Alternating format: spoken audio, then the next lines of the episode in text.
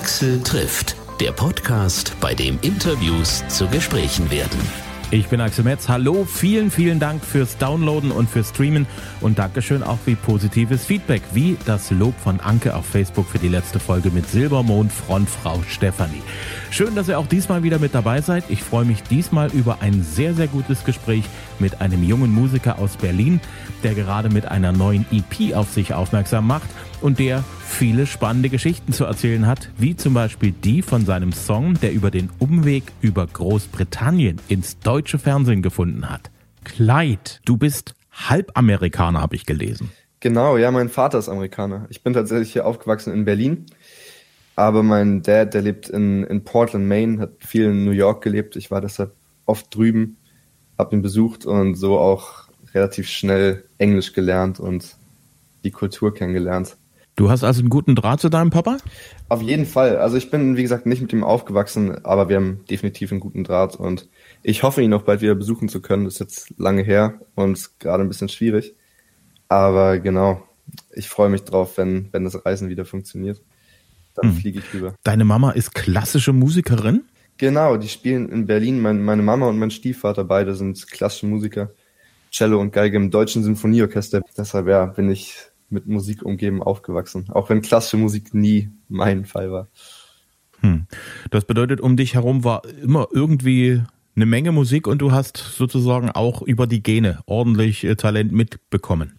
Ich weiß es nicht, ich hoffe es, aber ja, definitiv war viel Musik äh, immer um mich herum. Zu Hause war dann meistens keine Musik, weil meine Eltern schon genug Musik am Tag gehört hatten. Aber genau, ja, das war von Anfang an Präsenz. Schon alleine die, die Tatsache, dass dort auch irgendwo auch Instrumente rumliegen müssen in der Wohnung. Klar, ich wurde dann auch gezwungen, mit fünf Jahren Klavier zu lernen und dann habe ich mal Cello gespielt, äh, auch mal Trompete gespielt, also alles mal irgendwie durchprobiert. Äh, bis ich dann aufs Musikproduzieren gekommen bin, was dann meine größte Leidenschaft war, sage ich mal. Hm. Ist auch von der Seite von deinem Vater Musik und Talent dir in die Wiege gelegt worden? Also mein Vater ist definitiv ein großer Musikfan. Er ist zwar äh, Rechtsanwalt in den USA, aber er hat meine Mutter sogar auf diesem Weg kennengelernt, dass er in Salzburg war auf, auf einer Oper und zugeschaut hat. Er ist großer, großer äh, Opernfan und generell Musikfan. Deshalb ähm, ist es auch immer sein Traum gewesen, glaube ich, ähm, einfach Musik zu machen. Wenn um dich rum so viel Hochkultur gewesen ist in der Kindheit, du hast, hast ja selber gesagt, ist irgendwie nicht so richtig dein Ding, die klassische Musik. Haben deine Eltern auch normale Popmusik gehört? Also es war immer so, dass ich auf der Autofahrt darum kämpfen musste, äh, Radio anzumachen.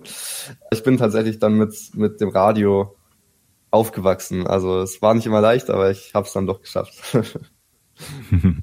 Wenn du sagst, du bist mit Radio groß geworden, das sind ja nicht mehr so viele in deinem Alter. Äh, was hat dich direkt so ans Radio gebracht? Die Möglichkeit, dass überhaupt erstmal ein bisschen Popmusik kommt? Ja, also ich meine, damals, als ich groß geworden bin, hatte ich auch noch kein Handy, kein Smartphone. Also so lange ist es jetzt auch noch nicht her.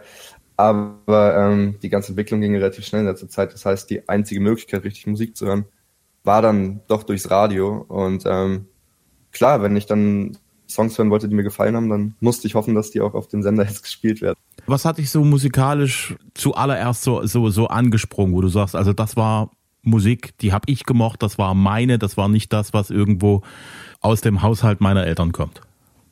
Boah, das ist schwer zu sagen, aber ich glaube, es gab einfach immer Lieder, die mich wahnsinnig berührt haben oder auch nicht. Ich meine, damals, als ich äh, die ersten Lieder gehört habe auf Englisch, was weiß ich, was habe ich teilweise wahrscheinlich gar nicht verstanden, aber trotzdem einfach gefühlt. Und als ich dann selbst angefangen habe, Musik zu machen, war es tatsächlich so, dass ich äh, Dance-Musik, EDM-Musik geliebt habe, ähm, diese ganzen DJs gesehen habe und mir dachte, wenn die vor zehntausenden Leuten spielen können und Lieder spielen, die so viele Menschen bewegen, dann möchte ich das auch können. Und das war, glaube ich, meine, meine größte Motivation, mit Musik anzufangen, einfach Leute zu bewegen und ähm, genau irgendwas zu kreieren, was, was ähm, bleibt und da ist und Leute bewegt. Hm. Ist das sehr spontan in dir entstanden, dort zu sagen, so, jetzt mache ich auch Musik oder ist das so ein bisschen schleichend gekommen? Naja, ich weiß nicht. Äh, ich ich habe eben, wie gesagt, Instrumente geübt, gespielt, ähm, aber es war nie ganz meins und das hat dann gedauert, bis mein, mein, mein Kumpel DJ war und mich einmal in sein Studio eingeladen hat und wir was zusammen gemacht haben und ich dann merkte, das kann ja gar nicht so schwer sein und dann angefangen habe, mit meinem Handy rumzuproduzieren und, und so hat sich das alles entwickelt. Am Anfang war es natürlich noch nicht wahnsinnig gut, äh, wenn ich mir das jetzt anhöre, aber so ist irgendwie dieser, dieser Funke entstanden, damit anzufangen.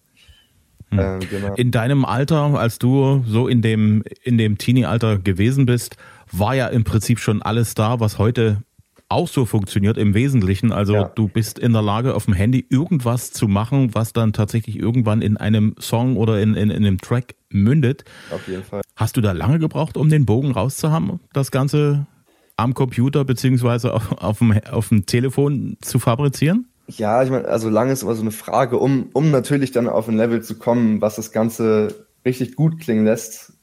Ich kann immer noch wahnsinnig viel lernen, was Produktion und Songwriting betrifft.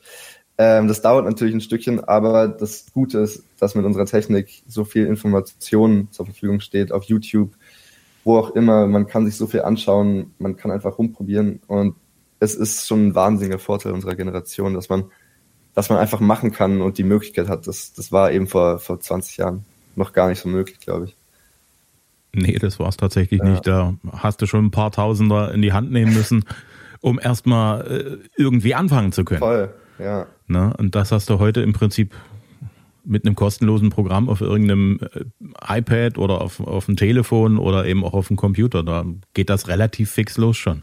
Total. Du hast gesagt, das ging los mit Dance Music, die dich äh, irgendwo gekriegt hat. David Guetta zum Beispiel.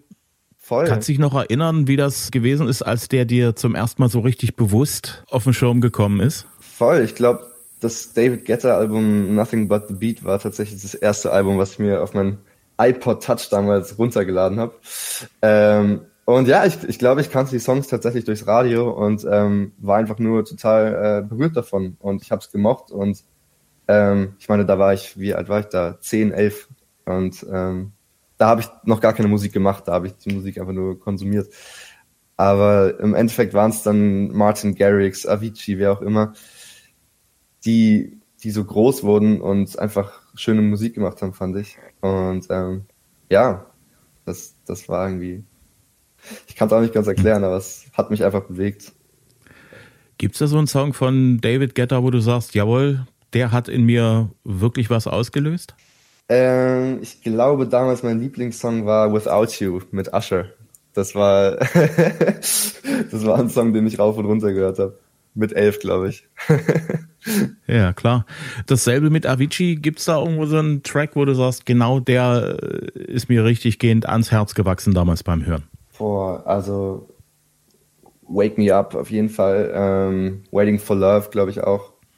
Ähm, waren einfach sehr viele schöne Songs dabei. Aber die beiden fallen mir jetzt spontan auf jeden Fall ein. Hm. Hat dir das eigentlich geholfen, dass du als Kind mal vors Klavier gesetzt worden bist oder ein bisschen auf dem Cello rumgekratzt hast oder Trompete gespielt hast, um deine eigene Musik auf die Beine zu stellen? Auf jeden Fall. Und ich habe es damals immer gehört, als ich klein war, dass mir Leute gesagt haben, du wirst dir später dafür danken und ich habe es nie geglaubt, aber es war dann tatsächlich so. Ich habe zwar dann auch vieles wieder vergessen von meinem Unterricht, aber einfach, dass ich mich ans Klavier setzen konnte und ähm, Akkorde spielen und mich begleiten das war dann schon viel wert, einfach um Songs zu schreiben und ähm, hat das Ganze deutlich leichter gemacht. Hm. Klavier kann man sich ja immer ganz gut vorstellen, dass das hilft beim Songschreiben beziehungsweise beim Musikmachen. Schelle und Trompete, hat, dass du das mal gemacht hast, hat dir das schon mal irgendwo genützt? Also ob ich Cello gespielt habe und mir das wahnsinnig viel jetzt noch nützt, weiß ich nicht. Also ich glaube, egal welches Instrument man spielt, es bringt dann immer was, weil es ähm, Musikalität bringt und irgendwie ein Gefühl für, für die Musik. Ähm, was Trompete betrifft, das habe ich dann auch ein bisschen länger gespielt und ich glaube auch, dass mir das geholfen hat, einfach weil ich auch viel improvisiert habe und irgendwas gespielt habe zu Liedern dazu, was einem dann beim Songwriting auch hilft, weil man sich ja auch wahnsinnig viele Melodien ausdenkt und ähm, so dann vielleicht schon ein bisschen äh, dieses Gefühl für neue Melodien da war. Hm. Du bist auch in Songwriting-Camps dabei. Das ist so momentan irgendwie so das Landschulheim für alle, die, die Song schreiben wollen, die Musik machen wollen. Beschreib mal, wie ist denn das so, wenn man in so einem Songwriting-Camp ist? Voll, also das ist auf jeden Fall sehr, sehr schön. Es hängt natürlich immer davon ab, wo man ist. Aber ich war jetzt ähm, vor kurzem wieder auf einem Camp, als die Corona-Regeln noch nicht ganz so stark waren.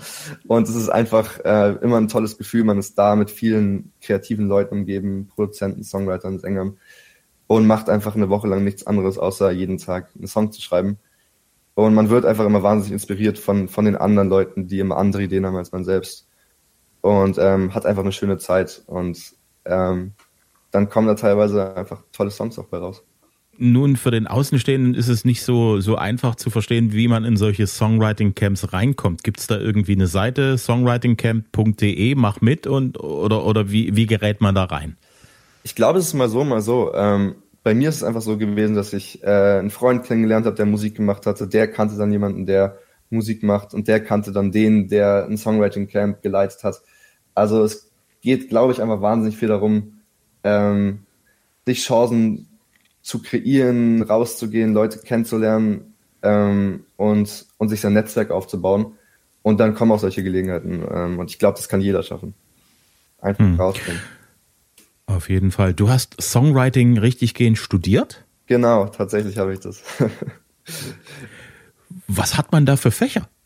Äh, das ist eine gute Frage. Also klar, man beschäftigt sich damit, Songs zu schreiben ähm, und analysiert Songs. Man, man hat äh, Musiktheorie, man, man lernt das Music Business besser kennen, alles mögliche, Musikgeschichte. Aber ich muss dazu sagen, klar sind es alles sehr nützliche Informationen, aber was einem das meiste bringt in dem Fall war meiner Erfahrung nach einfach, waren die Leute um einen herum, die anderen Mitschüler, die auch wirklich wahnsinnig talentiert alle sind, äh, das können, das können, Musik können, die man selbst nicht hört und einfach den, den Horizont erweitern, so dass man sich da schon sein Netzwerk eben ein bisschen aufbauen kann. Das habe ich über David Getter mal gelesen. Der ist praktisch ein, ein wandelndes Lexikon der Popmusik, seitdem die Popmusik so richtig losgegangen ist, Ende der 50er Jahre. Also der hat das alles im Kopf und hat das alles irgendwo abgespeichert, um äh, sozusagen auch wirklich breit aufgestellt seine Musik machen zu können. Er weiß, wo er sich seine Inspiration herholen kann, wenn er welche braucht. Hat dir da Musikgeschichte oder sowas auch genützt? Definitiv. Also ich muss ja dazugeben, dass ich ein bisschen ungebildet bin, was Musik betrifft, da ich, äh, wie gesagt, nie richtig den, den Zugriff zu, zu den ganzen Oldies hatte. Ähm, I don't know, natürlich meine Eltern, so die, die Beatles kenne ich dann auch. das ist der, das sollte ich schon kennen, aber ähm, ich habe dann definitiv auch viel gelernt, ähm, was einfach eben den Ursprung der Musik ähm, betrifft, wo kommt das her, wo kommt das her, okay, das gibt's eigentlich nur, weil es das gab. Das ist schon interessant. Ähm, trotzdem muss ich sagen, dass ich meine eigene Inspiration immer mehr aus einfach aktuellen Songs, aus neuen Sachen ähm, ziehe und immer versuche, innovativ zu sein und irgendwas zu machen, was es noch nicht so gibt. Natürlich Elemente sich holen aus, aus Genres, die es schon gab, aber sie so zu kombinieren, dass, dass irgendwas Neues, Frisches daraus entsteht. Das ist immer mein Ziel wenn ich Musik hm. mache. Wenn du gerade aktuelle Musik ansprichst, wer hat dich so in letzter Zeit geflasht? Was, äh, wo sagst du, wow, was der gemacht hat oder was die gemacht hat, das ist wirklich obercool. Boah, da, da gibt es immer richtig viele, aber ein Künstler, der mich über die letzten ein, zwei Jahre sehr beeindruckt hat, ähm, ist Alexander23, der jetzt, glaube ich, auch in Deutschland hier schon äh, präsenter geworden ist. Ähm, das ist ein Singer-Songwriter aus den USA, der, finde ich, wahnsinnig gute Texte hat, selbst produziert, einen sehr eigenen Sound hat und ähm, die definitiv noch viel, viel größer wird. Du hast einen Song eingereicht bei einem Songcasting für eine britische Fernsehshow, ja. Love Island. Wie kommt man dazu, dort zu sagen, okay, irgendwo im Vereinigten Königreich, da gibt es dann irgendwann eine, eine Reality-Show, schicke ich mal einen Song hin? das ist auch eine gute Frage. Ich glaube, es war einfach so, dass wir einen Song geschrieben hatten, der, ähm, der rauskommen sollte, wir uns aber noch nicht ganz sicher waren, wann und ähm, ziemlich gut in, in diese Serie reingepasst hätte. Broken Parts heißt der, ist eine Piano-Ballade. Und dann hat sich die Erlegen, äh, Gelegenheit irgendwie ergeben, äh, dass wir Kontakt zu, zu dieser Serie hatten und haben uns einfach gesagt, okay, go for it, weil wenn der Song da gespielt wird, dann sehen es natürlich tausende Leute. Und dann haben wir das gemacht. Und am Ende ist der Song tatsächlich nicht in der Serie erschienen, aber trotzdem ähm, haben ihn viele Leute gehört und ist sogar bei Berlin Tag und Nacht äh, gespielt worden. Also hm. doch im Fernsehen gewesen. Was ja natürlich äh, schon irgendwo was sehr Offizielles ist, wenn man sagt, okay, hast du im Fernsehen gucken können. Voll. Ich habe mich auch sehr gefreut damals. Machst du das öfters, dass du dazu sagst, okay, da, da könnte vielleicht jemand Interesse haben für meine Musik, gucken wir mal, was dabei rumkommt? Klar, ich meine, als Songwriter ist man auch immer froh, wenn, wenn, wenn ein Song im Fernsehen, im Radio irgendwo gespielt wird. Und äh, wenn man die Gelegenheit hat, dann, dann versucht man das natürlich. Ich bin jetzt ähm, auch bei, beim Verlag Sony ATV, die dann da eine richtige Abteilung haben, um das an Serien, an, an Fernsehsendungen, an Filme zu pitchen. Und äh, wenn da was bei rumkommt, dann, dann freut man sich natürlich immer. Hm. Broken Parts, wie ist der Song konkret entstanden? Ja, sicherlich nicht aus der Tatsache heraus, dass du bei Love Island äh, UK eventuell einen Track unterbringen könntest. Nee, das stimmt. Äh, der Song ist tatsächlich auch auf einem Camp entstanden mit zwei äh, sehr guten Writern und Produzenten. The Companions heißen die aus den Niederlanden. Und wir haben uns getroffen und uns hingesetzt und einfach diesen Song tatsächlich in, in vier Stunden geschrieben und aufgenommen und dann war er fertig. Und es war einfach es gibt immer Sessions, wo man sich hinsetzt und dann macht man und macht man und es kommt nicht viel bei raus und es gibt Sessions, da springt der Funk einfach über und es läuft irgendwie und äh, der Song ist super natürlich entstanden. Ähm, sehr viel Herzschmerz reingeflossen aus allen möglichen Erfahrungen, die ich in meinem Leben gemacht habe. Und ähm, ja, als ich ihn das erste Mal gehört habe, war ich auch sehr verliebt in den Song. Das glaube ich, hat man immer, wenn man irgendwo gerade kreativ was äh, zu Wege gebracht hat. Auf jeden Fall. Wenn man dann so am nächsten Tag dann nach einer schön durchgeschlafenen Nacht sich das dann nochmal anhört, ist das meistens dann nur noch so, naja. wenn du den, wenn, wenn der Song den Test bestanden hat, wenn man also sozusagen wieder nüchterne Ohren hat und auch nicht mehr so aufgeregt ist, das ist ja eigentlich so der Moment, wo man weiß, ja, das Ding ist gut. Voll. Also ich mache mir ja selbst aber auch ein bisschen kaputt, weil ich so einen Tick habe, dass wenn ich einen neuen Song geschrieben habe, ich den unendlich mal rauf und runter hören muss, bis ich äh, einschlafe. Und wenn ich das zu oft gemacht habe, dann ist dieser Funken leider auch schon weg, wie bei den meisten Songs. Aber klar, es, man, man hat es manchmal, dass man, dass man irgendwas Tolles macht und sich am nächsten Tag anhört und sich denkt, kann man sich doch nochmal ransetzen. Aber ähm, in dem Fall war es, glaube ich, wirklich, äh, ich habe definitiv gespürt, dass, dass der Song was Besonderes geworden ist. Hm. Hast du jemanden an deiner Seite, der sich dann auch die Sachen, die du dir plötzlich irgendwann übergehört hast, nochmal anhört und sagt, nee, nee, lass mal, das Zeug ist gut. Das, da kann man auch was draus machen. Klar, also ich meine, ich habe einerseits mein Management, Money und Frieda hier, ähm, aber ich habe auch viele, viele Freunde, die Musik machen. Ähm, ich habe einen Produzenten in Berlin, mit dem ich jetzt meine ganze EP äh, zusammengeschrieben und ähm, produziert habe. Und generell, wenn ich neue Sachen mache, dann, dann schicke ich das, weil ich meistens aufgeregt bin, direkt an den und den und den rum und warte auf Feedback und dann sehe ich auch meistens schon, ähm, ob ich auf dem richtigen Weg bin oder nicht. hm. Du hast mit Tom Gregory zusammengearbeitet. Wie bist du an den gekommen? Es war tatsächlich so, dass ich mit Vice im Studio war und äh, wir einen Song geschrieben haben, den Never Let Me Down Song. Und ich den ursprünglich auch singen sollte. Und ähm, ein paar Wochen später hat aber Tom Gregory den dann noch eingesungen, die haben den noch zu Ende geschrieben. Und ähm, dann war der Song tatsächlich fertig. Ich habe Tom Gregory tatsächlich nie persönlich kennengelernt. Ich habe mit äh, Vitali, also Weiß, zusammen im Studio gearbeitet und den, den Song geschrieben. Da habe ich dir ja was voraus. Ich habe Tom Gregory persönlich kennenlernen dürfen. Ist ein ganz netter Bursche. Glaube ich, glaube ich, glaube ich. Das, ich hoffe, dass ich es auch nochmal werde, aber ähm, bestimmt. Bestimmt, ja. Ganz gewiss. Weiß ist irgendwo so momentan so ein bisschen eine ganz wichtige Drehscheibe, wenn es um Musik geht, die in Deutschland produziert wird. Ich habe diese Woche erst mit Ray Garvey gesprochen und ja. auch der hat ja mit ihm zusammen fürs neue Album gearbeitet, ja. gemeinsam auch noch mit Topic. Was macht eigentlich Weiß äh, die Art und Weise, wie er Musik macht, wie er halt produziert, was macht den einzigartig? Ich glaube halt, dass Weiß einfach diesen, diesen Sound, diesen Slap House Sound, wie man ihn nennt, äh, einfach gefunden hat und ähm, perfektioniert. Und äh, wenn man jetzt diesen Sound hört, dann, dann denkt man direkt an Weiß. Und ich meine, ich weiß noch, als vor, vor zwei Jahren, glaube ich, der erste Song rauskam, der, der in diese Richtung ging und äh, dann auch ziemlich gut abging, äh, dann waren eben Weiß die, die dann auch wirklich die Songs geliefert haben.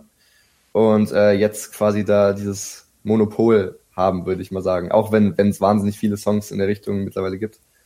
Aber genau, sie, sch sie schreiben einfach sehr gute Songs, finde ich. Ähm, alles, was sie releasen, ist teilweise sehr hooky. und äh, hat irgendwie Hitpotenzial und ja, das merkt man dann auch. Hm.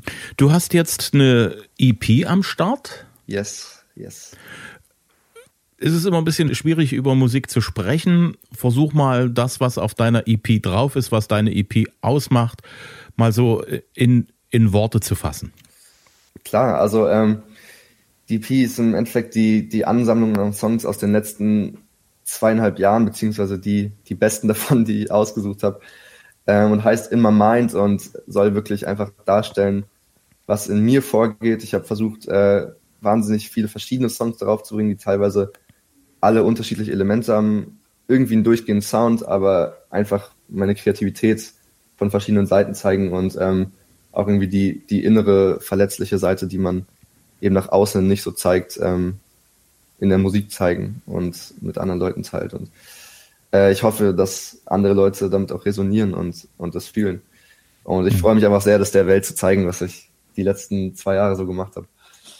Hm. Bist du so eher der Studiobastler oder drängelst dich auch schon irgendwo ins Scheinwerferlicht? Beides, beides. Also tatsächlich habe ich die letzten zwei Jahre die meiste Zeit damit verbracht, wirklich einfach Songs zu schreiben und zu produzieren.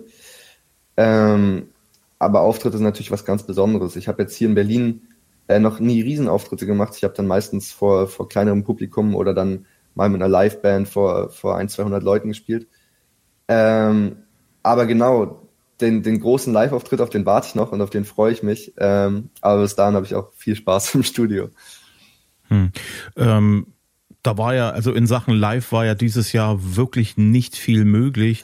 Viele, mit denen ich gesprochen habe, viele Musiker haben gesagt, Mensch, also wir haben da ganze Tourneen sozusagen in die Tonne treten müssen, weil wir einfach nicht durften, ja. weil äh, der Lockdown dazwischen kam im Sommer, die Konzertformate, die da entwickelt worden sind, sind auch nicht wirklich für großes Publikum gewesen. Da hat man, wenn es gut gelaufen ist, mal vielleicht so vor 1000 Leuten spielen dürfen.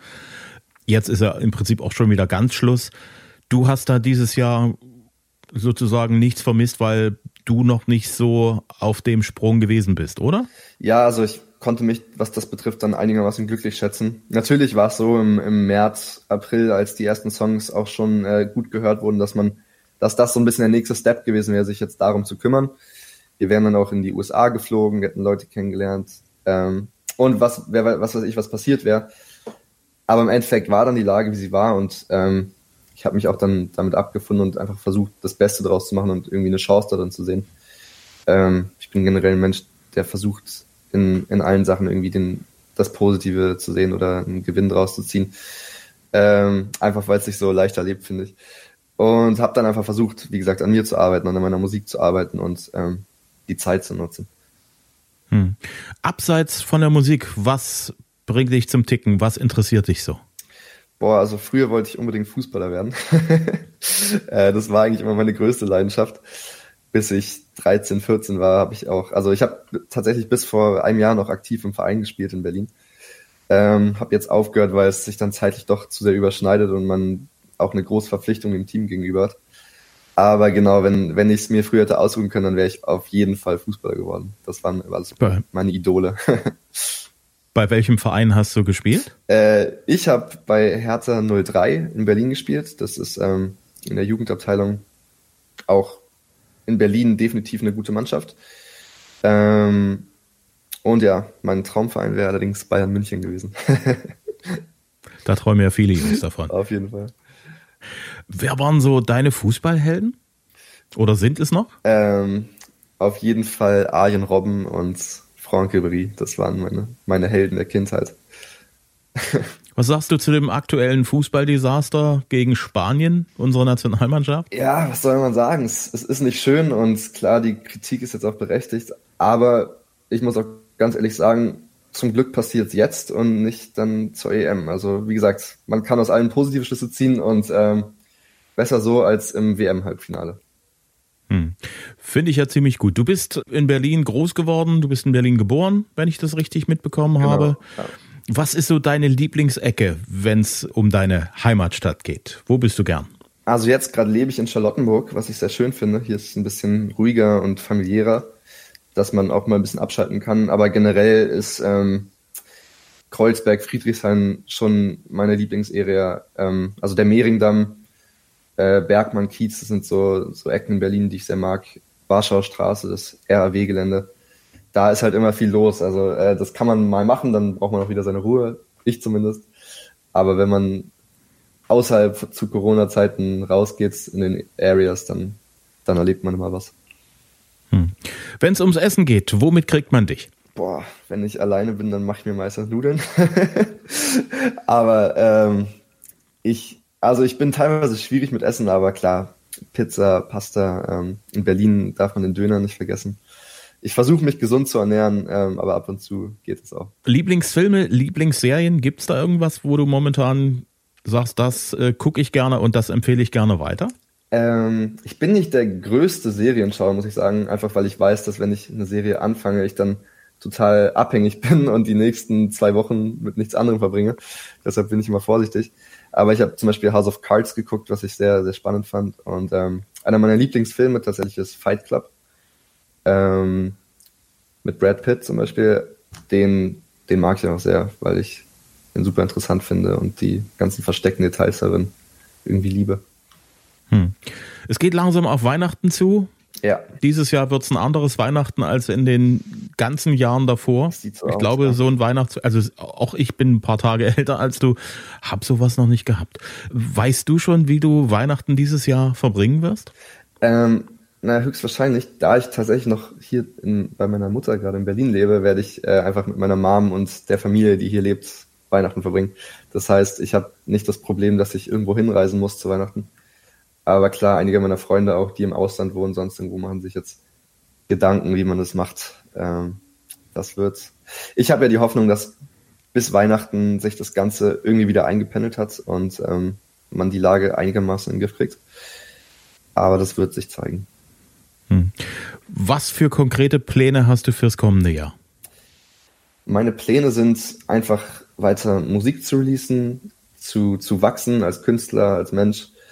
Ähm, hoffentlich dann auch in die USA zu fliegen, wenn es wieder möglich ist, Leute kennenzulernen und einfach schauen, wohin die Reise geht. Aber wie gesagt, ich möchte einfach schöne Songs schreiben, ähm, Musik releasen und viele Leute erreichen mit Musik.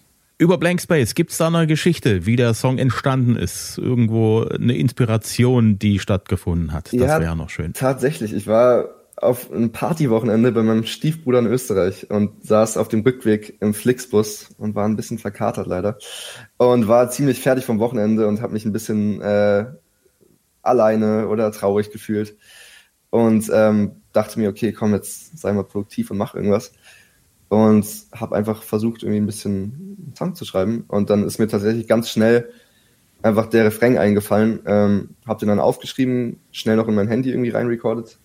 Äh, das klingt damals klang das noch nicht so gut, aber äh, genau so ist der Song entstanden. Einfach äh, auf dieser Begebenheit. Und dann bin ich nach Hause gekommen, habe mich ans Klavier gesetzt und den Song dann auch fertig geschrieben, was erstaunlicherweise richtig schnell ging. Also das war ein Song, der, der dann irgendwie einfach gekommen ist. Also es kann sich kreativ durchaus lohnen, verkatert im Flixbus von Österreich nach Deutschland unterwegs zu sein. Das ist mein Fazit von all dem, was ich bis jetzt gelernt habe. Ja. Sehr schön. Ich hoffe, wir sehen uns im neuen Jahr persönlich. Ich hoffe Wenn auch. du in Sachsen unterwegs sein solltest, ja. wenn du nach Dresden kommen solltest, ich würde mich sehr, sehr freuen. Ich mich auch. Danke, Axel. Axel trifft Clyde. Ich hoffe, das Gespräch hat euch neugierig gemacht. Aktuelle Infos zu Clyde findet ihr auf seiner Facebook-Seite oder auf Instagram unter Clyde Official. Auf YouTube hat er auch einen eigenen Channel und seine Musik gibt es überall zum Download und auch zum Streamen. Nächstes Mal im Gespräch eine ganz junge Musikerin, die bei TikTok schon eine Menge Fans hat und die gerade ihre erste Single an den Start gebracht hat. Eine Bitte, wenn ihr diesen Podcast gut findet, dann sagt es bitte weiter denen, die ihn noch nicht kennen, die ihn vielleicht auch toll finden würden. In der Familie, unter den Freunden, bei den Bekannten, den Kollegen. Ich freue mich über jeden neuen Abonnenten.